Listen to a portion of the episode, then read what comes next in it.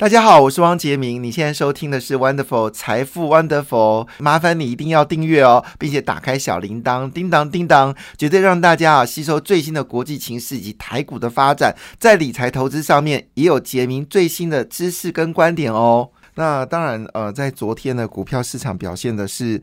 呃，令人傻眼的好哦，就是整个股市在尾盘表现的非常强劲哦。那么为什么呢？因为最近国泰啊做了一个庶民的呃这个股票的这个心理的一个啊比呃一个一个一个测验哦，那么创下了十三个月来哦大家都想买股票的一个心情。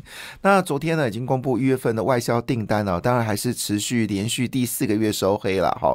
不过这个订单减少状况呢已经有明显的呃趋缓了哈。那当然，对中国的订单呢，中国对台湾订单是减少超过四成五哦，跟去年同期啊，这是最为明显。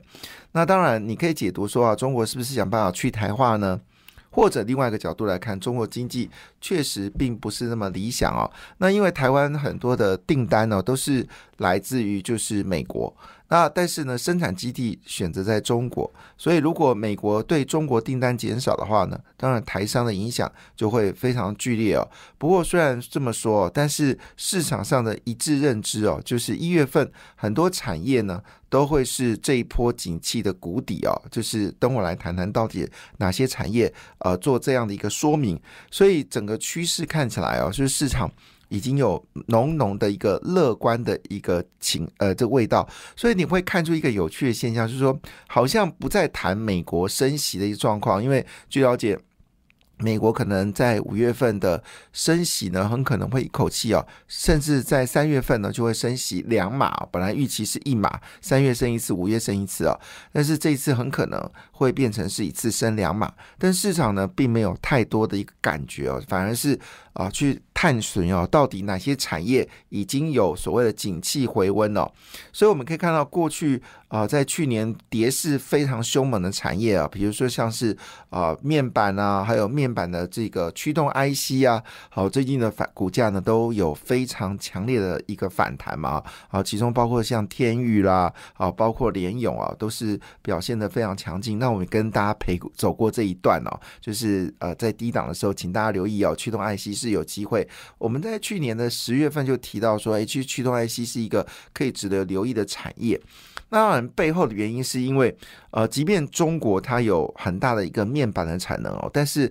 全世界制霸驱动 IC 的的国家呢，只有一个，就台湾哦。就是说，市面台面上现在有做驱动 IC 的，都是以台湾为主哦。唯一一个美国公司呢，叫奇景光电，但奇景光电它本身呢，也是台湾公司哦。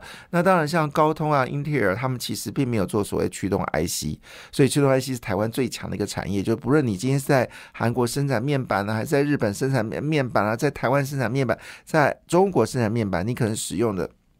都是啊，就是呃，这个台湾的驱动 IC，这是为什么这些股价呢都有以前都有相对比较高的一个本益比嘛，哈。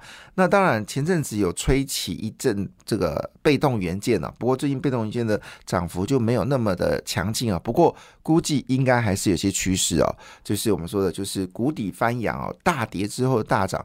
所以现在基本上来说，其实心里面还有一点障碍啊。比如说你看到面板股价哇，从这十块钱涨到十几。块钱十七十八块啊，涨了，短线涨了六七十 percent。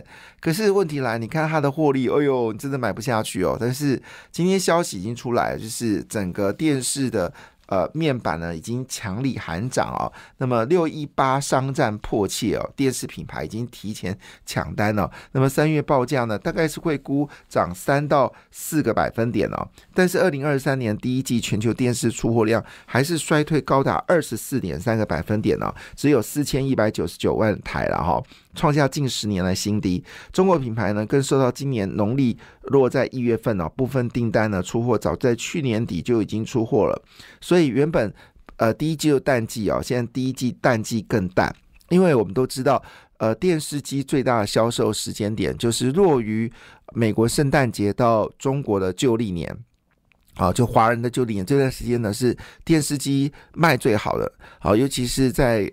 过年的时候，今年就没看到那画面，以前都会看到那个呃美国人呢冲进卖场哦，买最大的电视机哦，抱进车子里面的画面哦。那今年比较没有看到，但是不论怎么样呢，就是可以看出来，就是整个面板的价格已经有一个回升的状况，但产量部分还是没那么强。呃，确定哦，就是面板双雄的股价呢，其实今年获利呢应该是负的哈，负的比例其实不低了哈。不过。呃，话说回来，也因为这个消息呢，说这个大力光又公布了，呃，他要他现在大力光是一年分两次来配息嘛，哈。那据了解呢，这次配息的金额是超过八十块钱啊，是八十七块钱吧，哈。所以这个消息也让。这个大力光呢，成为大家所关注的焦点了。那大力光今年预估呢，大概可以赚十三个股本啊，十三个股本。那现在股价呢是两千一百九十元哦，那本一比大概是落在呃不到呃不到这个八倍哈。那当然，大力光现在不用大家太注意到了，就是 好像就是维持在两千块到两千两百块之间哦，已经没有注意到了。但是呢，其他一些各式类股呢，表现呢就让人家觉得哎活蹦乱跳的。那昨天呢，其实最凶猛的就是盛品啊，盛品今年预估 EPS 高达九块钱，那股价是一百六十一块，昨天涨十四块五，是昨天表现比较。呃，强势的一档股票，今年赚九块钱。那本益比我刚才讲了，大概不到不到八倍哈。另外还有本益比更低的，就是穆德，穆德做检测的，那也是呃光电产品的检测。其实台湾的检测以前都是以哦欧呃美国的检测公司最强，但这几年呢，台湾检测的公司呢是越来越强劲哦。那这个穆德呢是今年预估呢可以赚到十二块五哦。那本益比呢？现在股价是一百七十六块，本益比也差不多也只有呃嗯只有七倍不到哈，所以这种低本益比股票会不会是因为面板的关系，光电股全面大涨了？因为我们的订单已经显示哦，资通讯部分的订单已经有率先反弹哦，资通讯的订订单率先反弹是唯一正成长的，其中本益比最低的就是台表科哦。台表科本益比真的是可怜呐，可怜呐，哈！台表科今年预估可以赚十四点六元哦，十四点六元，你知道现在股价多少吗？八十七块四，哎，这是意思怎么样？是本益比连啊五倍吗？还六倍哦？是非常。非常低的，但我刚刚解释一下错了哈。穆德是赚十二块五，股价是十七块六啦，本益比应该是十十五倍了哈。那圣品是赚九块，然后股价一百六十一，本益比大概是十九二十八，大概十六倍。但是呢，台表科赚十四块六，那股价八十七块四哦，这个本益比大概只有。呃，六倍而已哦，是非常夸张的。那当然，最近最火红的就是明基彩了。那明基彩因为做了电池薄膜，所以获利是有机会往上走高。可是本益比也其实蛮低的哦。这个本明基彩的本益比呢，好，它现在今年预估赚两块八。现在股价呢三十七块，所以本益比大概就有十二倍而已哦。那另外就是昨天也表现非常非常强的宝盛光学哈，呃六五一七的宝盛光学，今年预估可以赚五块钱，那股价六十八块哦，本一笔竟然只有十二倍。好，这是我们看到呃几个比较特别的地方。昨天看得出来，呃整个光电股呢，因为面板公布好的业绩哦，股价有确实往上走高的一个格局哦。另外一部分呢，就是群创跟友达。群创呢，今年预估获利是负的二点五元哈，那友达是负的三点一元。好，但是股价呢，好友达从十二块涨到十八块，群创从十块涨到十四块，呃，这个蛮令人觉得讶异哦。但是最令人讶异是陈美才，陈美才今年预估要负赚负的零点五元哦，但股价呢，已经从大概呃。八块钱左右吧，哈，已经涨到十二块九。好，那种这种公司，我们就是说啊，让你知道了，这基本上还是还是看到亏钱，还是心惊啊惊啊，哈。好，但是呢，在整个光电股里面呢，哈，就是台表哥今年是赚，就是六二七八啊，今年要赚十四块六，但股价就八十七块四哦，是最便宜的。明基材呢，则是有光电，当然也有电池的概念，哈。好了，那当然讲到这边呢。大家其实最关心的还是台积电吧，那因为台积电被这个破克夏卖掉了八十六个百分点，确实呃让大家非常的讶异啊。我也看到，我也我也吓到了哈，怎么会是这样子呢？哈，那当然呢，这个时候已经有第二家公司呢对呃台积电呢是呃正面了，就是在破克夏卖掉之后，陆续有很多的厂商对今年的呃台积电跟联电呢发表了看法。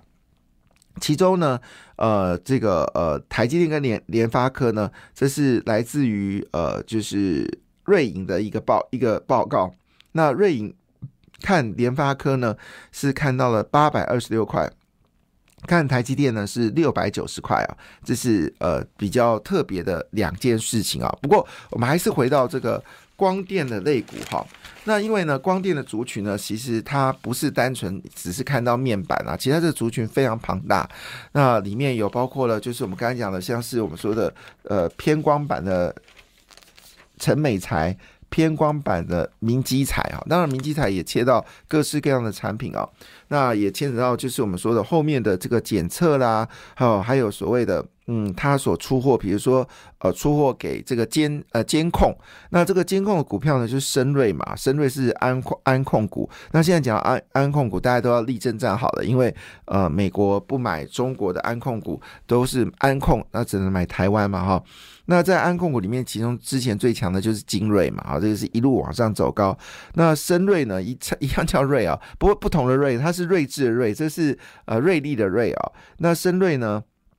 今年预估呢可以赚两块四哦，股价四十八块，本益比已经二十倍了，其实还好了哈。所以我们说，其实光电产业它的背后有什么驱动 IC 等等的哦，是一个非常庞大的一个一个族群哦。那另外呢，还有其实有一个公司很特别，它是面板用电感用电感啊，电感供应链啊，就是电感电电电电电源感应哦，电感。那还有金城科哦，那么金城科呢？哇，这看起来是非常夸张的跳跃式的增长啊！那它去年呃，去年的二零二二年，二零二二年第一季哦是三点五八，不是非常明显往下掉了，应该这么说。去年第一季的时候赚三块五八，到第四季呢只赚两块三五，掉的很凶哦，这是呼应着整个面板的状况，所以当股价也掉的很凶哦。但是呢，这个呃。今天新闻就看到了，金展科就说，那个面板的库存化呢，已经是非常的明显了，所以订单呢已经开始呃明显的看到未来一点五个月的面单都出来，订单都出来了。那么营运呢，在第一季会触底，所以换个角度来看呢，哎，好像也都有些好消息哦。好，另外一部分呢，其实我要说的这件事情，到底这个是这个这个呃库存修正修正完了没有？又一家公司跳出来。说一月份呢，就是最低点了。这是谁呢？就是之前诚信是标股，叫借灵啊。那么借灵呢，在去年的五月份的营收呢，非常惊人，最高是逼近到六亿元哦。那今年一月份呢，只剩下四点一二亿元哦。那当然，这部分也是受到市场的一个影响哦。那但问题来了，他就说一句话说，今年的国际大厂呢，其实已经开始大幅的做采购啊，主要是因为电动车。呃，需求大幅的增加。那现在呢，这些电动车公司呢，在日本、马来西亚、哦泰国哦都有生产电动车。因此呢，借灵呢，它逆势呢，在日本跟马来西亚扩大投资哦，资本支出跟去年比，竟然逆势大幅增加百分之三十。虽然一月份月减了十二点一，好，那年减呢是二十五个百分点。但是呢，法人认为说，今年整个汽车，就我们说的这种所谓的呃导线价啊，就汽车用导线价是一个一季比一季更高，所以呢，估计也会有不错的表现。是另一家公司叫借领哦，借领已经说了，哎，这个一月份呢是会是业绩最惨的时候。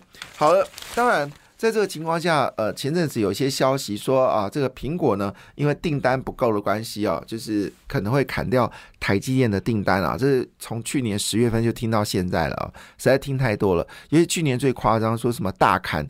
这个因为中国需求减少，大砍台积电，就没想到台积电在去年第三、第四季的营收还是持续啊，这个虽然是季减，但是是年增还是超过三成以上啊，并没有大家讲的那么糟糕。那一月份公布的营收也是还算不错，也是增加的。